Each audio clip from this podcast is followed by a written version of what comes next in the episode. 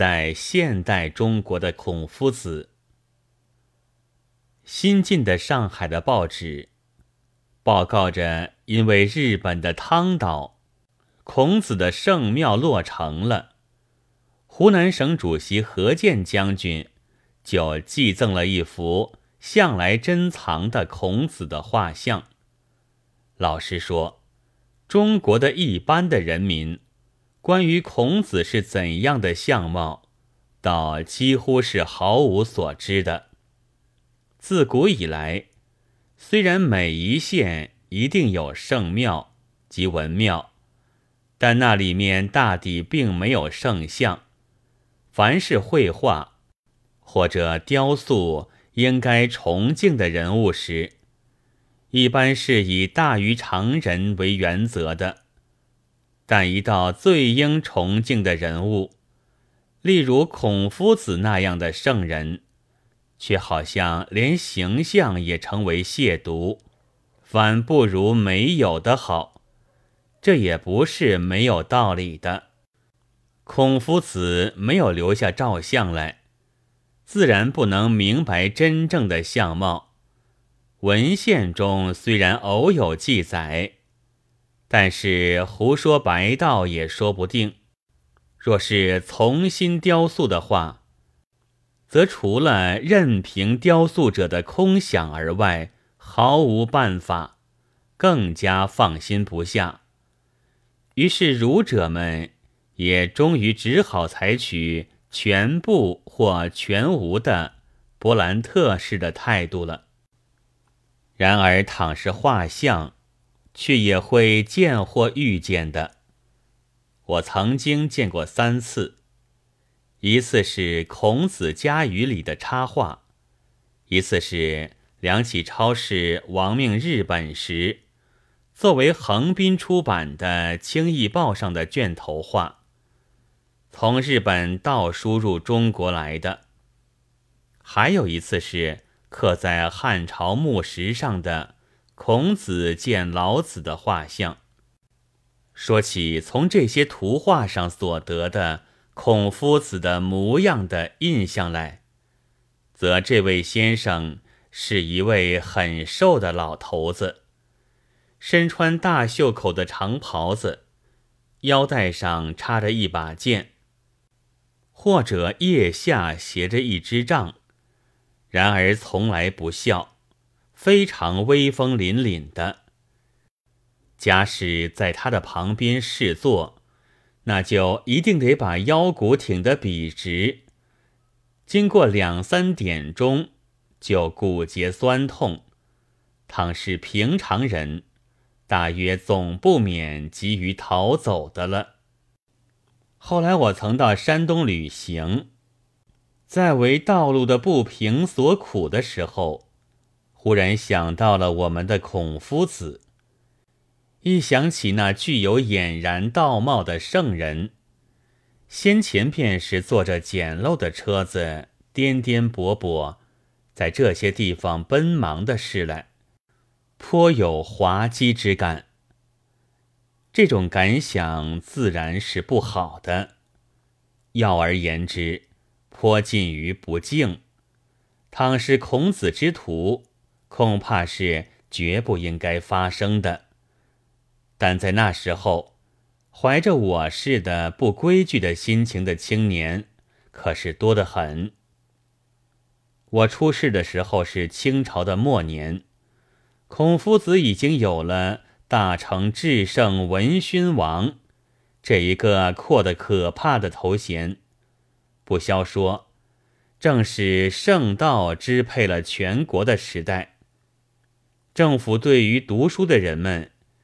使读一定的书，即四书和五经；使遵守一定的注释；使写一定的文章，即所谓八股文；而且使发一定的议论。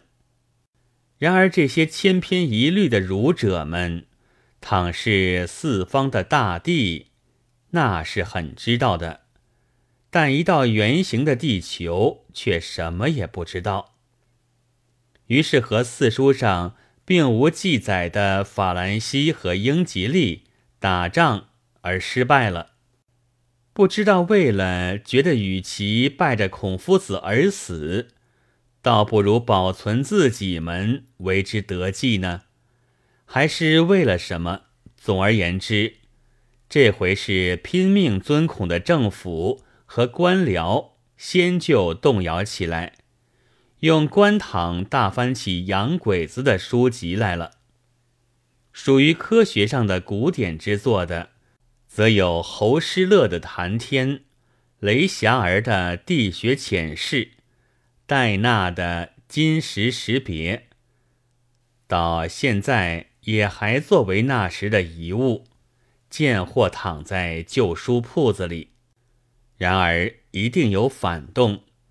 清末之所谓儒者的结晶，也是代表的大学士徐同士出现了。他不但连算学也斥为洋鬼子的学问。他虽然承认世界上有法兰西和英吉利这些国度，但西班牙和葡萄牙的存在是绝不相信的。他主张这是法国和英国常常来讨利益，连自己也不好意思了，所以随便胡诌出来的国名。他又是一九零零年的有名的义和团的幕后的发动者，也是指挥者。但是义和团完全失败，徐同事也自杀了，政府就又以为。外国的政治、法律和学问技术颇有可取之处了。我的渴望到日本去留学，也就在那时候达了目的。入学的地方是加纳先生所设立的东京的弘文学院。在这里，三泽利太郎先生教我水是氧气和氢气所合成。内山繁雄先生将我贝壳里什么地方其名为外套。这是有一天的事情。学监大久保先生集合起大家来说：“因为你们都是孔子之徒，今天到御茶之水的孔庙里去行礼吧。”我大吃了一惊。现在还记得那时心里想：正因为绝望于孔夫子和他的之徒，所以到日本来的。然而又是败吗？一时觉得很奇怪，而且发生这样感觉的，我想绝不止我一个人。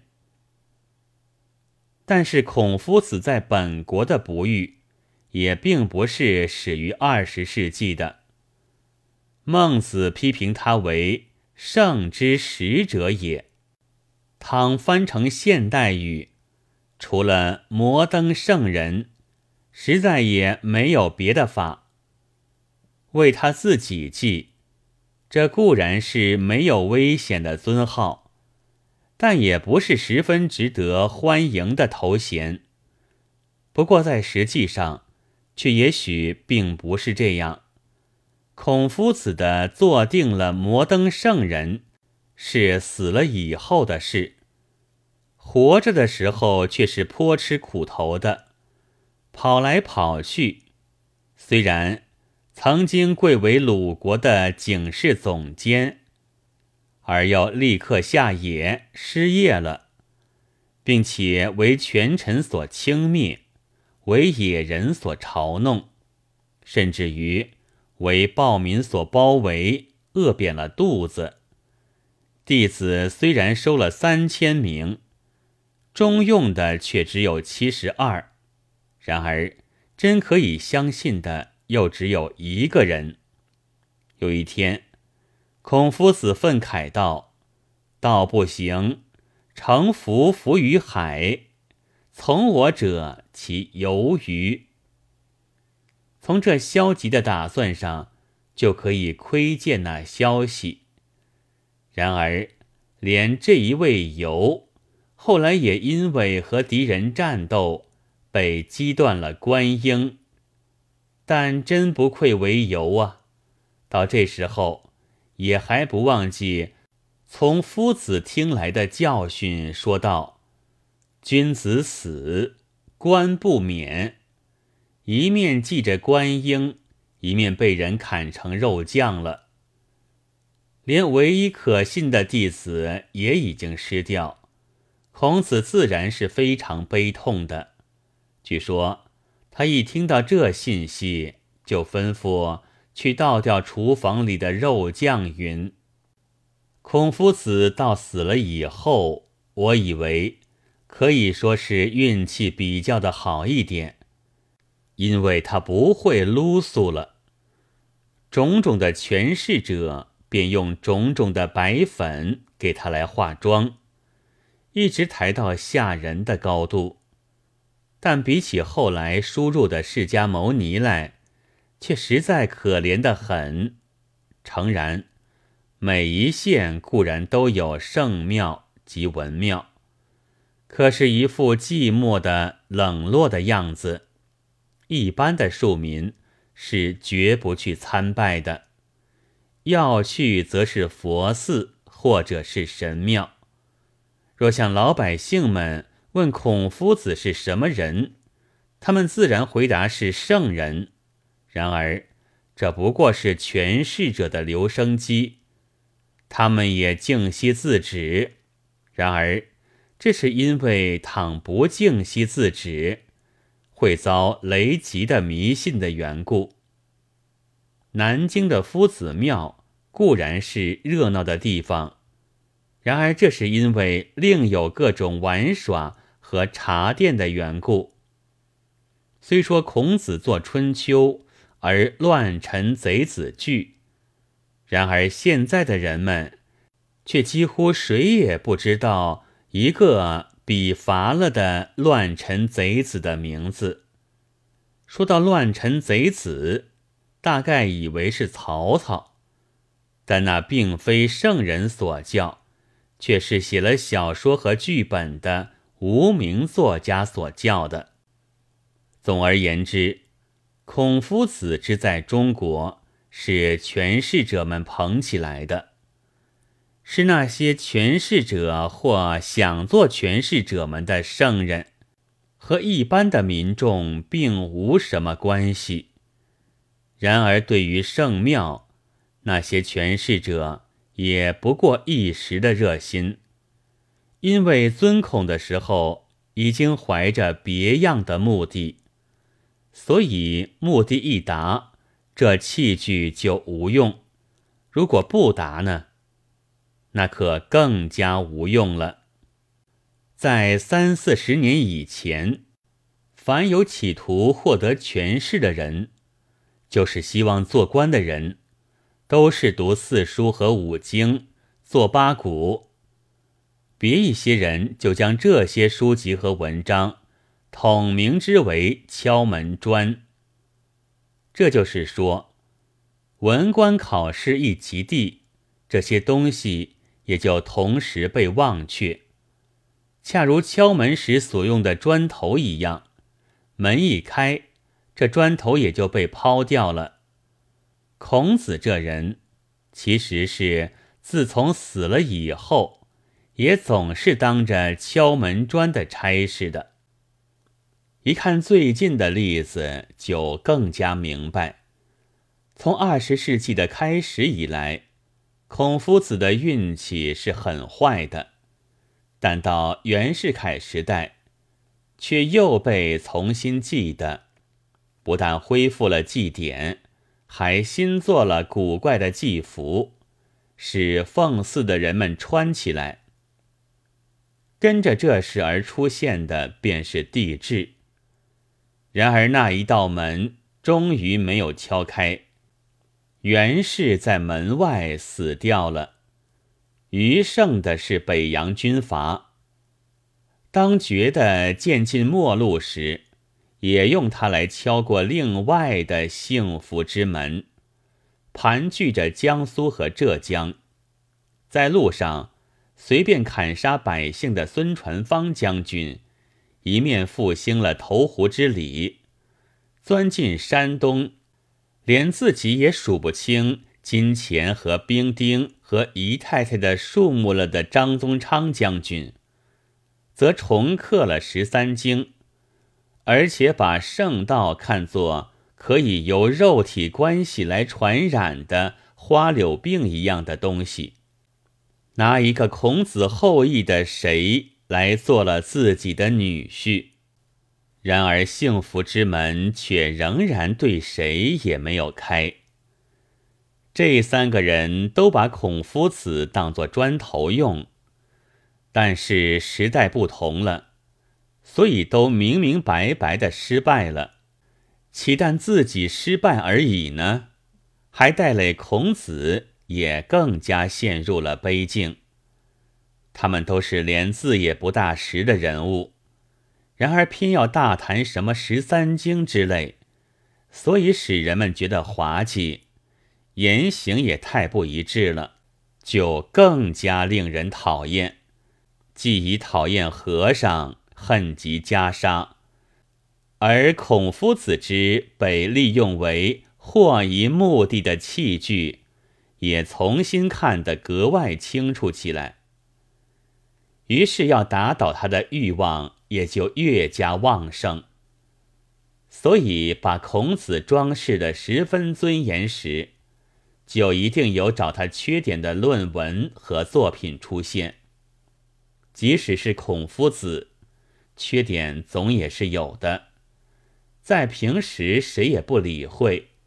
因为圣人也是人，本是可以原谅的。然而，如果圣人之徒出来胡说一通，以为圣人是这样是那样，所以你也非这样不可的话，人们可就禁不住要笑起来了。五六年前，曾经因为公演了《子建男子》这剧本，引起过问题。在那个剧本里，有孔夫子登场，以圣人而论，固然不免略有欠稳重和呆头呆脑的地方；然而作为一个人，倒是可爱的好人物。但是圣意们非常愤慨，把问题一直闹到官厅里去了，因为公演的地点恰巧是孔夫子的故乡。在那地方，圣裔们繁殖的非常多，成着使释迦牟尼和苏格拉底都自愧弗如的特权阶级。然而，那也许又正是使那里的非圣裔的青年们不禁特地要演子见男子的原因吧。中国的一般的民众，尤其是所谓愚民。虽称孔子为圣人，却不觉得他是圣人；对于他是恭谨的，却不亲密。但我想，能像中国的渔民那样懂得孔夫子的，恐怕世界上是再也没有的了。不错，孔夫子曾经设计过出色的治国的方法。但那都是为了治民众者及权势者设想的方法，为民众本身的却一点也没有。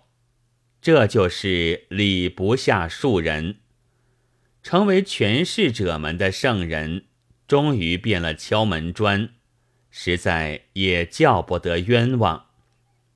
和民众并无关系是不能说的。但倘说毫无亲密之处，我以为怕要算是非常客气的说法了。